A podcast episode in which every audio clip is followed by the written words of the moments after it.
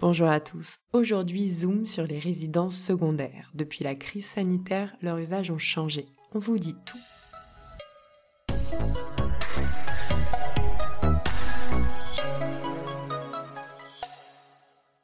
S'il est un marché que la crise sanitaire a revitalisé, c'est bien celui de la résidence secondaire. En effet, la banalisation du télétravail et le regain d'appétit des Français pour un cadre de vie plus vert ont boosté l'attrait des maisons de vacances.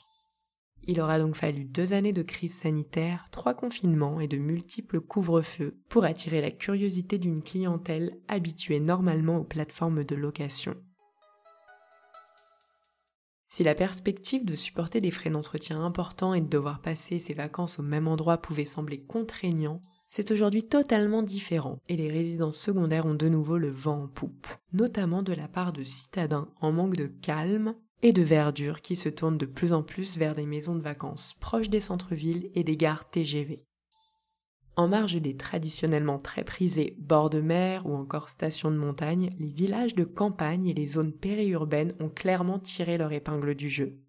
De même, la possibilité qu'offre le télétravail de passer plusieurs jours par semaine dans sa résidence secondaire a permis à celle-ci, désormais rebaptisée résidence semi-principale, de continuer de séduire non seulement les seniors, mais aussi d'attirer une clientèle plutôt aisée de familles et de jeunes couples.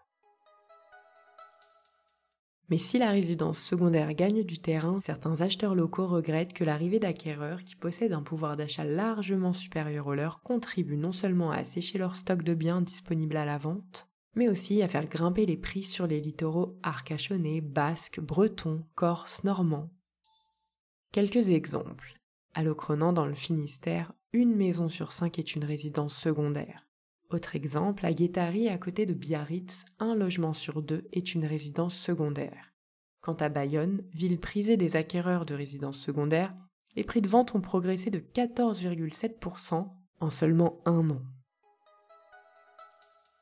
Alors face à la spéculation immobilière et à l'accélération de l'artificialisation des sols que pourrait occasionner cette surreprésentation régionale des maisons de vacances, certains élus locaux s'interrogent sur l'opportunité de mettre en place une limitation au droit d'acheter une résidence secondaire. Si vous avez aimé cet épisode, n'hésitez surtout pas à le partager autour de vous. C'était l'immobilier décrypté par Se Loger. you